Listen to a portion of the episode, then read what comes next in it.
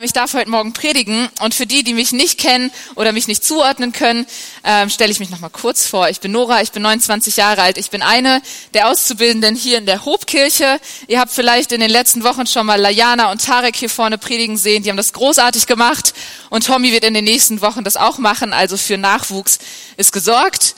Und heute darf ich predigen und ich darf weitermachen mit unserer Predigtreihe Ist da jemand? Eine Frage, die so banal sein kann und wenn wir sie auf unser Leben bestellt, auf die, unser Leben bezogen stellen, dann kann sie so essentiell wichtig sein. Manchmal passiert es, dass ich, oder immer mal wieder passiert es, dass ich hier in der Gemeinde die Letzte bin und die zuschließen muss. Der eine oder andere wird das kennen. Und gerade, wenn man hier im großen Saal dann noch mal gucken will, ob jemand da ist und hier brennt noch Licht, guckt man nach, hat nicht so den guten Überblick und, Blick und fragt vielleicht noch mal nach, hey, ist da jemand? Oder vielleicht kennt ihr das, wenn man in den Keller geht und plötzlich hört man ein Geräusch hinter sich. Und so unlogisch die Frage auch ist, weil man weiß, da kann niemand sein. Und trotzdem fragt man vielleicht, ist da jemand? Und man hofft, ehrlich gesagt, dass man keine Antwort bekommt. Aber wir wollen alle die Antwort auf diese wichtige Frage bekommen, ist da jemand, wenn wir sie auf unser Leben bezogen stellen. Hey, vielleicht bist du heute Morgen mit dieser Frage hier oder du hast sie dir schon immer gestellt. Ist da jemand? Ist da jemand, der mich kennt? Ist da jemand, der mich liebt? Ist da jemand, der mich und meine Situation sieht und der vielleicht sogar für mich ähm, sorgen möchte und sich um mich kümmern möchte? Oder du bist schon lange mit Gott unterwegs. Du bist christlich aufgewachsen und trotzdem kennst du diese zweifelnden Fragen. Hey, gibt's da wirklich jemanden? Stimmt es, woran ich da glaube? Macht das überhaupt Sinn? Herr, bevor ich mit der Predigt starte, möchte ich dir als allererstes sagen, entweder zum erneuten, ähm, ein erneutes Mal oder zum ersten Mal, ja, da gibt's jemanden. Da gibt es jemanden, der dich kennt, da gibt es jemanden, der dich geschaffen hat und der dich liebt, so wie du bist. Und da gibt es jemanden, der großartiges und das Beste für dein Leben geplant hat. Und ich hoffe, dass ich dir heute Morgen diesen jemand ein bisschen näher bringen kann. Und wir haben letzte Woche angefangen mit der Predigtreihe. Konsti Kruse hat großartig gestartet, hat uns erzählt von den drei Gleichnissen, die Jesus den Pharisäern erzählt. Die Pharisäer waren die Schriftgelehrten, die Frommen unter den Juden, die darauf achteten, dass alle Gesetze eingehalten wurden. Und sie verstanden nicht, warum Jesus sich abgab mit Menschen, die Sünder waren, die weit weg waren von Gott. Und er, er verbrachte Zeit, Jesus verbrachte Zeit mit Ehebrecherinnen, mit, mit Zolleinnehmern, mit Menschen, die einfach in, den Augen der Pharisäer nicht würdig waren, mit Jesus unterwegs zu sein. Und sie verstanden das nicht und Jesus nutzt diese Gleichnisse, diese drei Beispiele, um klarzumachen, wie das Herz des Vaters für uns Menschen schlägt. Und ich will heute mit euch ein bisschen genauer mir das dritte Gleichnis angucken. Das Gleichnis vom verlorenen Sohn, was wahrscheinlich die meisten von euch schon tausendmal gehört haben. Aber trotzdem bleibt aufmerksam dabei. Wir haben letzte Woche schon gehört von dem Vater, der zwei Söhne hatte. Und einer der beiden Söhne, der jüngere Sohn, er hat eine Sehnsucht. Er will raus, er will das Erbe des Vaters, er zieht in ein fremdes Land und verlässt das Zuhause. Und wir können nicht richtig sehen in dem Text oder ähm, genau lesen, was für ein Grund dahinter steckt. Wir wissen nicht, warum der Sohn genau geht, aber ich glaube, wir können alle diese Sehnsucht in ihm nachempfinden. Ich glaube, wir Menschen sind unser ganzes Leben lang häufig unterwegs, auf unterschiedlichste Art und Weise und an unterschiedlichsten Orten. Sind wir auf der Suche nach Dingen, nach Menschen, nach Umständen, die wo wir hoffen, dass sie unsere Sehnsüchte erfüllen. Hey, vielleicht bist du heute Morgen mit so einer Sehnsucht hier. Und auch der Sohn, der jüngere Sohn, fühlt diese Sehnsucht in sich. Er will raus, er zieht los in ein fremdes Land mit dem Erbe des Vaters und er ist, er ist auf der Suche nach mehr. Er ist auf der Suche nach mehr Glück, nach mehr Zufriedenheit, vielleicht auch nach mehr Spaß, nach mehr Erfüllung. Und er sucht danach in der Welt, weit weg vom Vater. Und ich glaube, manchmal geht es uns Christen oder einigen Christen ähnlich. Hey, es gibt immer wieder Christen, die vielleicht im christlichen Elternhaus aufgewachsen sind oder lange mit Gott unterwegs sind und wo irgendwann der Moment kommt, dass sie ausbrechen, wo es ihnen zu eng wird, zu langweilig, zu stetig, zu engstirnig und sie eine Sehnsucht nach mehr haben.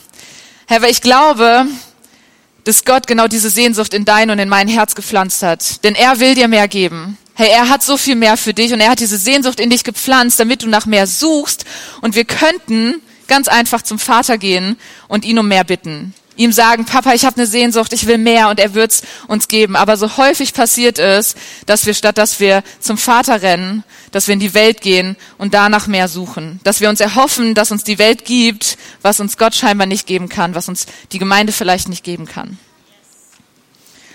Und später in der Geschichte lesen wir auch vom älteren Sohn. Von dem erfahren wir nicht viel, aber wir erkennen und können sehen, dass er den, seinen jüngeren Bruder verurteilt. Er verurteilt ihn für das, was er getan hat, dass er das Geld des Vaters nicht nur genommen ist und gegangen ist, sondern dass er das Geld des Vaters auch noch aus dem Fenster geschmissen hat. Und auch da können wir uns manchmal vielleicht selbst wiederfinden. Hey, wie oft oder wie schnell passiert es, dass wir Menschen verurteilen, die Gemeinde verlassen, die andere Wege gehen, die wir als schlecht empfinden, Und die Frage ist aber, könnte es nicht sein, dass vielleicht der ältere Bruder mit Anteil daran hat, dass der jüngere Bruder gegangen ist? Hey, könnte es nicht sein, wir wissen es nicht, aber könnte es nicht sein, dass der ältere Bruder ihn zu sehr eingeengt hat, zu viel gefordert hat, zu viel Gesetze und Regeln aufgedrückt hat, sodass der jüngere Bruder irgendwann keine Lust mehr hat und ausbricht? Hey, und kann es nicht manchmal sein, genauso, dass wir Christen manchmal in Gemeinde so unterwegs sind und Leute, die neu dazukommen, zu schnell einengen, zu sehr einengen, zu viel Gesetze aufdrücken, zu viel fordern und dass wir Christen selbst dafür sorgen, dass andere, dass unsere Geschwister Gemeinde verlassen und dass sie vielleicht sogar den Vater verlassen. Aber aus welchem Grund auch immer, warum auch immer der Sohn losgezogen ist, er geht auf jeden Fall, er entscheidet sich, das Erbe des Vaters zu nehmen und zu gehen. Und mit dem bringt er eigentlich was zum Ausdruck. Er sagt es nicht, aber er bringt zum Ausdruck, ich wünschte, du wärest tot. Hey, ich will dein Erbe, aber du interessierst mich nicht. Ich will nichts mit dir zu tun haben. Und das ist ein, eine ganz schön krasse Aussage und dem entgegen steht eine Reaktion, die eigentlich genauso krass ist und die den Charakter des Vaters so gut darstellt. Denn der Vater sagt, okay, du bekommst das Erbe, du darfst gehen. Ohne Diskussion, ohne Bedingung lässt er seinen Sohn ziehen der Vater ist Gentleman. Und genau, ist, genau so ist es bei Gott. Gott ist kein Tyrann, er ist kein Diktator, der dich zu einer Beziehung mit ihm zwingt, sondern Gott möchte eine Beziehung aus Liebe zu dir. Und das wissen wir, eine Beziehung aus Liebe, hey, das kann nur auf freiwilliger Basis funktionieren. Und er lässt dir, er lässt mir und dir die freie Wahl, ob wir in seinem Haus leben möchten, ob wir mit ihm unterwegs sein wollen oder nicht. Und wenn du das nicht möchtest, dann lässt er dich ziehen. Und was auch cool ist, dass der Vater auch nicht nur sagt, okay, dann geh doch, weil das hätte er sagen können. Hey, so eine dreiste Anfrage vom Sohn, das Erbe, dass er sich das Erbe auszahlen lassen möchte, dann hätte der Vater auch sagen können, okay, wenn du willst, dann hau doch ab, dann geh doch, aber von meinem Geld bekommst du bestimmt nichts. Aber das macht er nicht. Er gibt ihm das Erbe. Er lässt ihm die Ressourcen und so kann der Sohn mit den Ressourcen losziehen und auch so ist es bei uns mit Gott. Hey, wir leben in einer Welt auf der Erde, die der Vater geschaffen hat.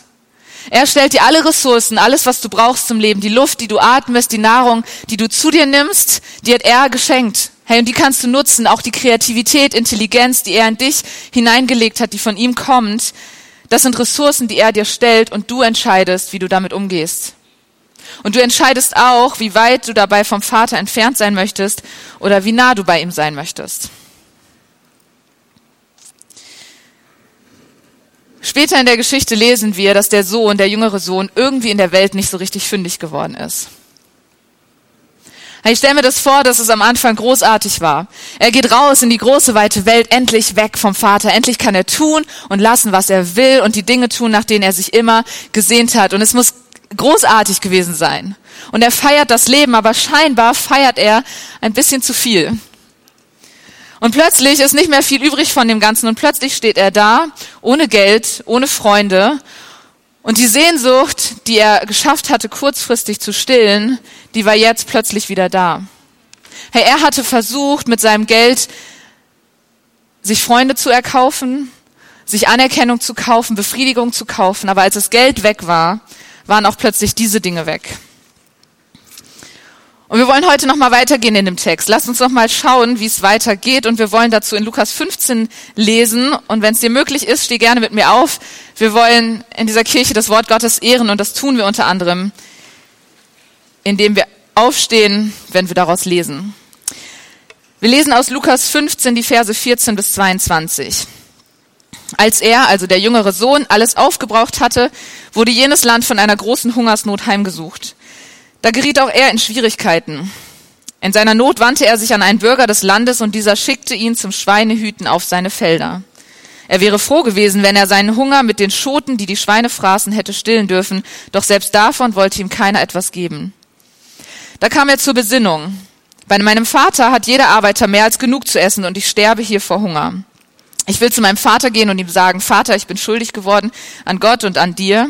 Sieh mich nicht länger als deinen Sohn an. Ich bin es nicht mehr wert. Lass mich bitte als Arbeiter bei dir bleiben. Er machte sich auf den Weg und ging zurück zu seinem Vater, der erkannte ihn schon von Weitem. Voller Mitleid lief er ihm entgegen, fiel ihm um den Hals und küsste ihn. Vater, sagte der Sohn, ich bin schuldig geworden an Gott und an dir, sieh mich nicht länger als dein Sohn an, ich bin es nicht mehr wert. Sein Vater aber befahl den Knechten, beeilt euch, holt das schönste Gewand im Haus und Punkt, Punkt, Punkt. Da machen wir nächste Woche weiter. Jesus, ich danke dir, dass du uns Gleichnisse geschenkt hast, dass du Gleichnisse erzählt hast und Vergleiche gestellt hast, Herr, damit wir verstehen können, wie das Herz des Vaters schlägt. Herr, und ich bete, dass du jedes Wort, was ich heute Morgen spreche, dass es von dir kommt und ich bete, dass du es in vorbereitete Herzen fallen lässt. Heiliger Geist, dass du Menschen heute Morgen veränderst durch dein Wort und dass sie verändert aus diesem Gottesdienst herausgehen. Amen. Okay, wir lesen also in der Textstelle, der Sohn ist am absoluten Tiefpunkt angekommen. Hey, er ist da angekommen, wo keiner, vor allem kein Jude, landen wollte.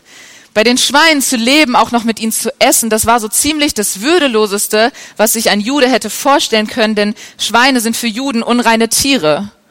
Und ganz ehrlich, für mich gibt es auch eine schönere Vorstellung, als irgendwann im Schweinestall zu landen. Okay, also für uns ist es auch würdelos und irgendwie keine schöne Vorstellung. Wir spüren, der Sohn ist am Tiefpunkt angekommen. Der Sohn hatte versagt und das wusste er. Er wusste, aus diesem Mist würde er nicht mehr so einfach rauskommen. Er hatte das Geld des Vaters nicht nur genommen und war gegangen, er hatte es auch noch komplett verspielt, verloren. Und er führte plötzlich gar nicht mehr das Leben, was er sich ersehnt hatte, sondern er führte ein Leben, was er hasste. Und nach dem kurzen Glück folgte der tiefe Fall. Aber ich glaube, manchmal brauchen wir in unserem Leben so einen tiefen Fall, um die entscheidende Wendung in unserem Leben zu, er zu erleben. Hey, und diese Wendung kann es nur geben, wenn ich gewisse Schritte gehe.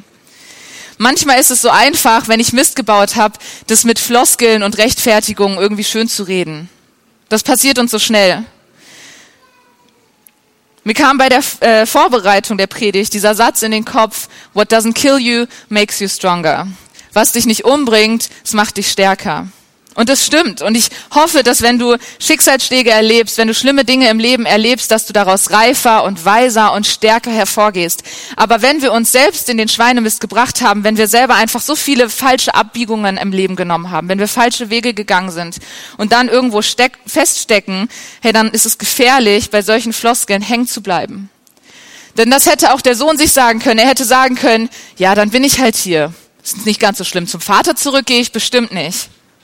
Wird schon wieder. Das macht mich nur stärker. Aber die Frage wäre gewesen, wofür hätte es ihn stärker gemacht? Stärker, um dann weiter in die falsche Richtung zu laufen, um später wieder im Mist festzustecken?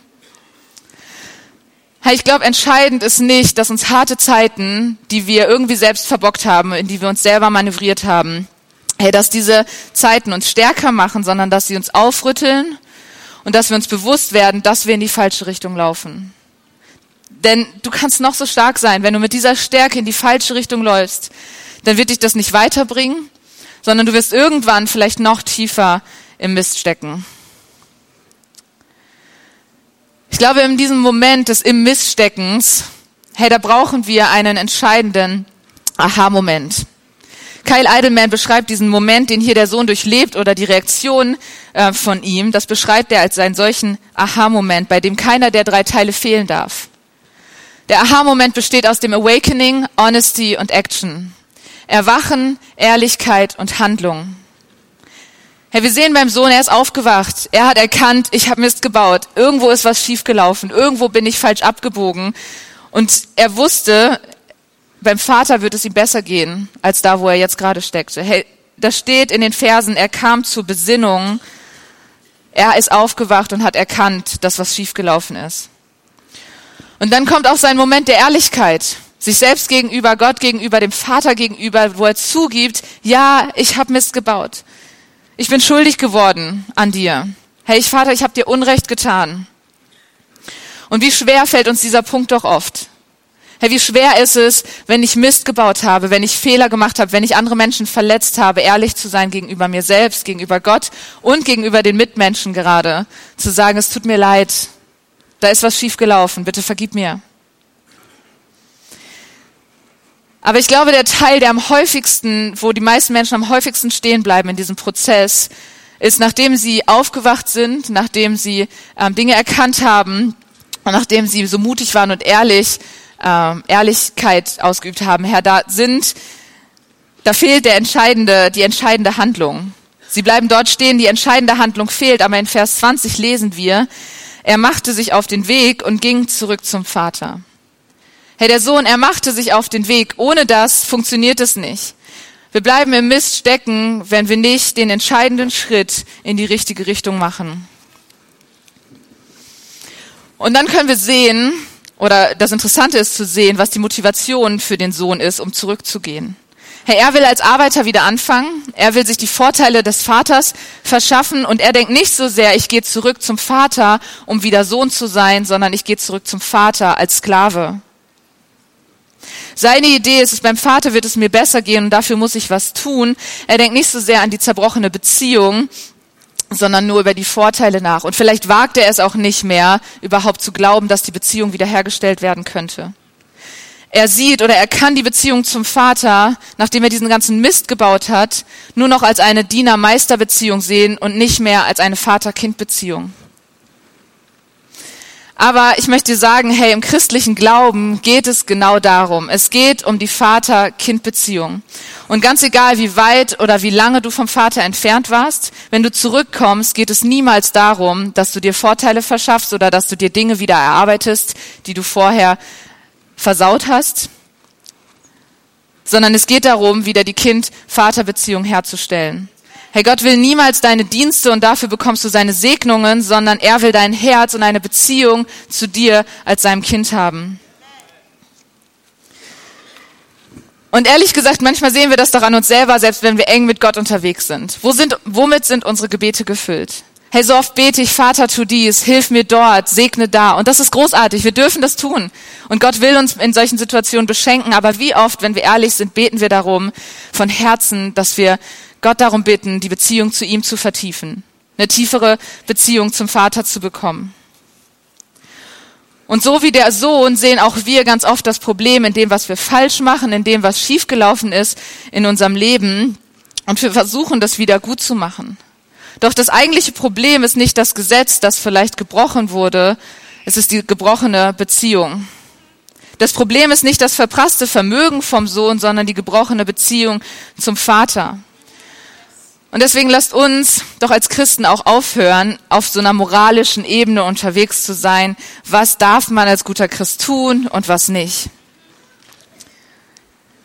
Was würde passieren, wenn einer von uns, vielleicht jemand aus der, hier aus der Kirche, jemand aus deiner kleinen Gruppe ausbrechen würde, mit Gemeinde nichts mehr am Hut haben will, vielleicht von Gott nichts mehr hören will. Er ist weg für zwei Jahre und dann kommt er wieder.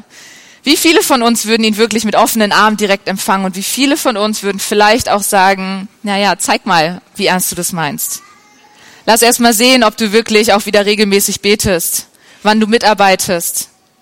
Hey, wir müssen, wir erwarten, dass Dinge wieder gut gemacht werden. Und genauso denkt der Sohn auch hier über seine Situation. Er überlegt, was er tun kann, was er tun muss, um es wieder gut zu machen. Er will allen beweisen, dass er zurückzahlen kann, was er zuvor genommen hat. Hey, aber nochmal, darum geht es nicht. Es geht da nicht beim verlorenen Sohn drum und es geht auch bei mir und bei, bei dir und bei mir nicht darum. Es geht überhaupt nicht darum, sich jetzt wieder an Regeln und Gesetze zu halten. Es geht darum, die Beziehung zum Vater wiederherzustellen. Und so will ich ehrlich gesagt auch unterwegs sein. Und ich hoffe, dass wir als Kirche so unterwegs sind. Wenn Menschen hier in die Kirche kommen oder wenn sie in meine Kleingruppe kommen, dann will ich sie nicht als, als erstes in ein Korsett voller Regeln und Gesetze stecken, ich will sie nicht in eine Enge führen, sondern ich will sie in eine Weite führen und in eine Freiheit, die sie nur beim Vater und in der Beziehung zum Vater wirklich erleben können. Und so macht sich also der Sohn zurück auf den Weg zum Vater. Und auch da ist wieder die Reaktion des Vaters so überraschend. Ja, denn bevor der Sohn überhaupt beim Vater ankommt, bevor er ein Wort äußern kann von Entschuldigung, bevor er um Verzeihung bitten kann, kommt der Vater bereits auf ihn zugerannt. Er läuft auf ihn zu, er fällt ihm um den Hals und er küsst ihn. Da kommen keine Vorwürfe, da kommt keine Schuldzuweisung. Seine, seine Äußerung oder seine Geste vermittelt keine Wut, keine Enttäuschung dem Sohn gegenüber. Alles, was diese Reaktion vermittelt, ist die Liebe zu seinem Sohn und die unglaubliche Freude darüber, dass der Sohn wieder nach Hause gekommen ist. Und noch was Spannendes kann einem hier auffallen. Denn wie ich gerade schon gesagt habe, der Sohn rennt auf den, der Vater rennt auf den Sohn zu. Und es war nicht ein einfacher Bauer, sondern das war ein angesehener reicher Mann. Man könnte sagen Patriarch. Und wer von euch hat schon mal einen Patriarchen aus dem Orient rennen sehen? Hey, wir, wir gehen davon aus, dass sie schreiten, wenn sie, wenn sie sich fortbewegen. Okay, stellt euch das vor, er nimmt sein Gewand hoch, er zieht, nimmt seine, zeigt seine nackten Beine und Füße und rennt los. Im Griechischen wird hier sogar der Fachbegriff für Wettlauf benutzt. Hey, er sprintet seinem Sohn entgegen. Es kann ihm gar nicht schnell genug gehen. Und ich kann mir vorstellen, dass vielleicht Leute drumherum standen aus dem Dorf, die mitbekommen haben, der Sohn ist zurück. Lasst uns mal gucken, wie der Vater reagiert. Und mit dieser Reaktion hat keiner gerechnet. Und in, indem der Vater diese Reaktion zeigt, indem er losrennt und sein Gewand hochhebt und was tut, was eigentlich nicht eine normale Reaktion wäre. Hey, damit nimmt er all die Scham, die Schande und die Peinlichkeit, die eigentlich auf dem Sohn hätte liegen sollen, die nimmt der Vater auf sich. Wenn du zurückkehrst zu Gott, wenn du zurückkehrst zu deinem Vater, dann erwartet er dich niemals mit Schuldvorwürfen und auch nicht mit Richtlinien, wie du dein Versagen jetzt wieder gut machen könntest. Hey, du musst nicht mal den gesamten Weg bis zu ihm laufen, sondern er wird dir entgegengerannt kommen, er wird dich in den Arm nehmen, er wird dich voller Erbarmen empfangen, voller Liebe und Vergebung und vor allem äh, voller Freude darüber, dass endlich sein Sohn, seine Tochter wieder zu Hause ist. Lasst uns zum Schluss nochmal einen Blick auf den älteren Sohn werfen. Ich habe vorhin schon gesagt, wir erfahren nicht viel von ihm, aber hätte er nicht eigentlich eine großartige Rolle spielen können? Im Orient ist es so, wenn Streitigkeiten da sind, dann wird das in der Regel nie von Angesicht zu Angesicht zwischen den Parteien geklärt, weil immer die Gefahr ist, dass einer der beiden sein Gesicht verliert. Also gibt es Vermittler. Und der ältere Sohn hätte doch so ein Vermittler sein können. Er hätte noch mal hingehen können, sagen können, red noch mal mit Papa, versuch's noch mal, es ist noch nicht zu spät. Aber vielleicht, vielleicht hat er sich stattdessen auch gefreut, dass der kleine, nervige, anstrengende, freiheitsliebende Bruder endlich weg war. Und wie oft passiert es vielleicht auch bei uns hier in der Gemeinde, hey, dass wir als Christen verpassen, die Vermittler zu sein, verpassen, Menschen wieder zurückzuführen zu Gott, dass wir verpassen, Dinge zu klären. Und dass wir stattdessen manchmal vielleicht, wenn wir ganz ehrlich sind, auch ein bisschen erleichtert sind, wenn die eine oder andere Person, die so anstrengend ist, die doch immer wieder Mist baut, die es einfach nicht hinkriegt, wenn die doch dann endlich geht. Der Sohn, der ältere Sohn, hätte eine großartige Rolle spielen können, aber er hat es verpasst. Und wie oft verpassen wir vielleicht solche Möglichkeiten? Und ich glaube, der ältere Sohn war auch gar nicht so nah am Vater dran, wie es von außen wirkt oder wie, äh, wie er es selber vielleicht denkt. Hey, es gibt zwei Arten, wie du vom Vater entfernt sein kannst. Ja, du kannst dein Leben gegen die Wand fahren und du kannst dich bewusst entscheiden gegen eine Beziehung zum Vater, so wie der jüngere Sohn hier. Aber vielleicht war auch der ältere Bruder verloren. Hey, du kannst von außen betrachtet im Haus des Vaters unterwegs sein. Du gehst sonntags in den Gottesdienst, du tust deine Dienste, wie es sich halt so gehört, aber innerlich bist du meilenweit entfernt vom Vater, vielleicht noch weiter als der jüngere Sohn. Auch der ältere Sohn war vielleicht verloren. Hey, und wenn wir uns, wenn du dich an diesem Punkt wiedererkennst, dann gilt auch für uns, dass wir innerlich umkehren dann, dass wir die Beziehung zum Vater wieder suchen, dass wir die Beziehung zum Vater suchen, statt nur die To-Dos abzuarbeiten. Herr, und dann wird er uns, auch uns, voller Liebe empfangen und sich freuen, dass wir wieder zu Hause sind und wir können in den Armen des Vaters wieder ankommen. Und egal, wo du heute Morgen stehst, egal wie weit du gefühlt oder tatsächlich vom Vater entfernt bist, egal ob es deine bewusste Entscheidung war, ein Leben ohne ihn zu führen, oder ob es sich über Jahre entwickelt hat und du dich langsam entfernt hast. Hey, ich will dir sagen, da ist jemand. Da ist jemand, der darauf wartet, dass du endlich wieder nach Hause kommst, der darauf wartet, dass er dich in seine Arme schließen kann. Und du musst nichts dafür tun, als den ersten Schritt zu gehen, umzukehren zu ihm. Denn Gott selbst hat diesen Vermittler geschenkt. Er hat Jesus auf diese Welt geschickt und das ähm, Kreuz Jesu, sein Tod und seine Auferstehung machen es möglich, dass diese Vater-Kind-Beziehung wieder möglich ist für uns, für jeden von uns. Hey, und am Kreuz hat Gott selbst unsere ganze Scham, unsere ganze Schuld, unsere Schande auf sich genommen, die wir verdient hätten, so dass wir eine Beziehung zum Vater haben können. Und wisst ihr, was cool ist? Dabei bleibt es nicht.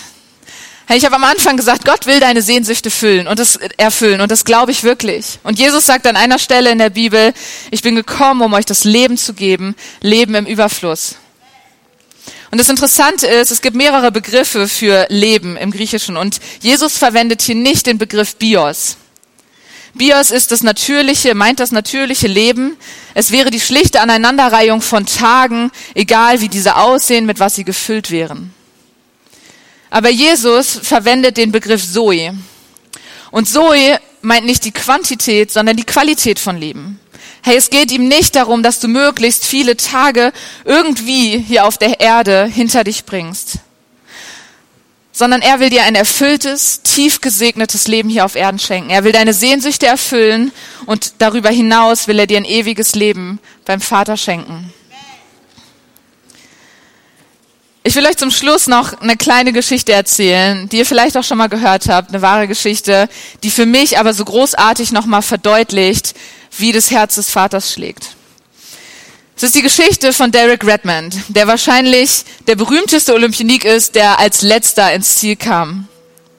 Er hat 1992 bei den Olympischen Spielen in Barcelona ist er gelaufen und er war im Halbfinale bei der 400 Meter Strecke. Und als er auf der Hälfte ankam, spürte er plötzlich einen Schmerz im Oberschenkel, ein Muskel war gerissen und das wird das Ende seiner Karriere bedeuten. Und er bricht zusammen, macht sich nochmal auf und humpelt weiter. Und sein Vater sitzt in den Zuschauerrängen. Er sieht das, er rennt los, er durchbricht die Sicherheitsabsperrung, rennt zu seinem Sohn, er legt ihm die Hände um die Schulter und hilft ihm die letzten Meter bis ins Ziel zu kommen. Hey, du hast einen Vater, der dich, der mitten in deinem größten Versagen zu dir gerannt kommt, um dich nach Hause zu bringen. Da ist jemand, der dich sieht in deinen schwersten und schwierigsten und schmerzhaftesten Momenten, in den Momenten, in denen du versagst und in denen du nicht ans Ziel kommst. Da sieht er dich. Und dieser jemand, dein Vater im Himmel, er kommt nicht, um dich anzuklagen und für deine Schwäche anzuklagen. Und er bleibt auch nicht auf der Zuschauertribüne sitzen, um zuzuschauen, wie du versagst und verlierst. Nein, er kommt und er macht sich auf den Weg zu dir an deine Seite. Er stützt dich, damit du sicher ins Ziel kommen kannst. Lass uns am Ende doch einmal gemeinsam aufstehen. Hey, ich möchte dich ermutigen, diesen Gottesdienst nicht zu verlassen, ohne dass du nicht was festgemacht hast mit Gott, ohne dass du nicht eine Entscheidung getroffen hast. Hey, vielleicht bist du hergekommen und hast gedacht, es geht um den verlorenen Sohn, das betrifft mich bestimmt nicht. Ich bin in Kirche unterwegs. Und du hast vielleicht gemerkt, dass es nicht nur um den jüngeren Sohn geht, sondern vielleicht um den älteren Sohn. Und wenn du in dich hineinhorchst, dann spürst du, ja, ich bin in Kirche unterwegs, ich tue mein Bestes, ich tue meine Dienste, aber innerlich bin ich so weit weg vom Vater. Ich war schon mal so viel näher an seinem Vaterherz, aber heute spüre ich, ich bin eigentlich weit entfernt.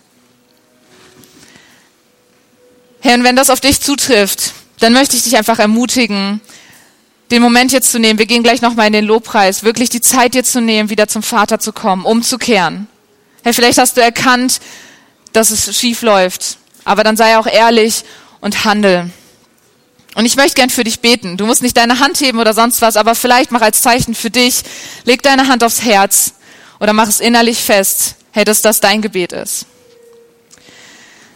Vater, ich danke dir, dass du, egal wie weit wir von dir weg sind, Herr, dass du uns nicht aufgibst, dass du nur auf uns wartest und uns entgegengerannt kommst, wenn wir zu dir umkehren. Und ich bete für jeden Einzelnen hier, der feststellt, er ist in Kirche unterwegs, er ist im Haus des Vaters unterwegs, aber trotzdem so weit entfernt. Und ich bete, dass du heute Morgen diese Person berührst, tief im Herzen, dass sie deine Liebe neu spüren und dass du diese Beziehung zu dir neu vertiefst, heute und in den nächsten Wochen und dass sie spüren, es gibt nichts, was sie tun müssen in deiner Gegenwart oder für dich abarbeiten müssen, sondern sie dürfen einfach nur Kind sein und die Beziehung zu dir genießen. Amen. Und vielleicht bist du hier und du hast noch niemals diese Entscheidung getroffen. Du warst noch nie mit Gott oder Jesus unterwegs und du bist genau mit dieser Frage gekommen oder spürst gerade, ja, eigentlich habe ich diese Frage gehabt, ist da jemand? Und sie wurde mir nie beantwortet. Und vielleicht hast du heute Morgen gespürt, dass da was dran ist und dass da eine Wahrheit hinterstecken könnte und dass es da jemanden gibt, dass es da einen Gott gibt, einen Vater gibt, der dich unendlich liebt. Und auch da möchte ich dich ermutigen, Zeichen zu setzen. Hey, es geht nicht darum, dass wir das sehen, aber wenn du das erkannt hast, wenn du ehrlich sein möchtest und wenn du ähm, diesen Moment nutzen willst, diesen Aha-Moment nutzen willst, hey, dann handel auch. Und ich würde mich freuen, wenn du mir deine Hand zeigst, dass wir sehen, dass wir feiern können, dass jemand ins Haus des Vaters kommt, dass die Familie wächst und der Himmel wird es feiern. Also wenn du heute Morgen sagen willst, heute ist der Moment, wo ich zum Vater umkehre, ich war noch nie bei ihm, aber heute, ab heute will ich ein Leben mit ihm verbringen. Hey, dann zeig doch kurz deine Hand. Sei so mutig. Das ist der erste Schritt in die richtige Richtung und das wird die, ist die großartigste, beste Entscheidung, die du treffen kannst.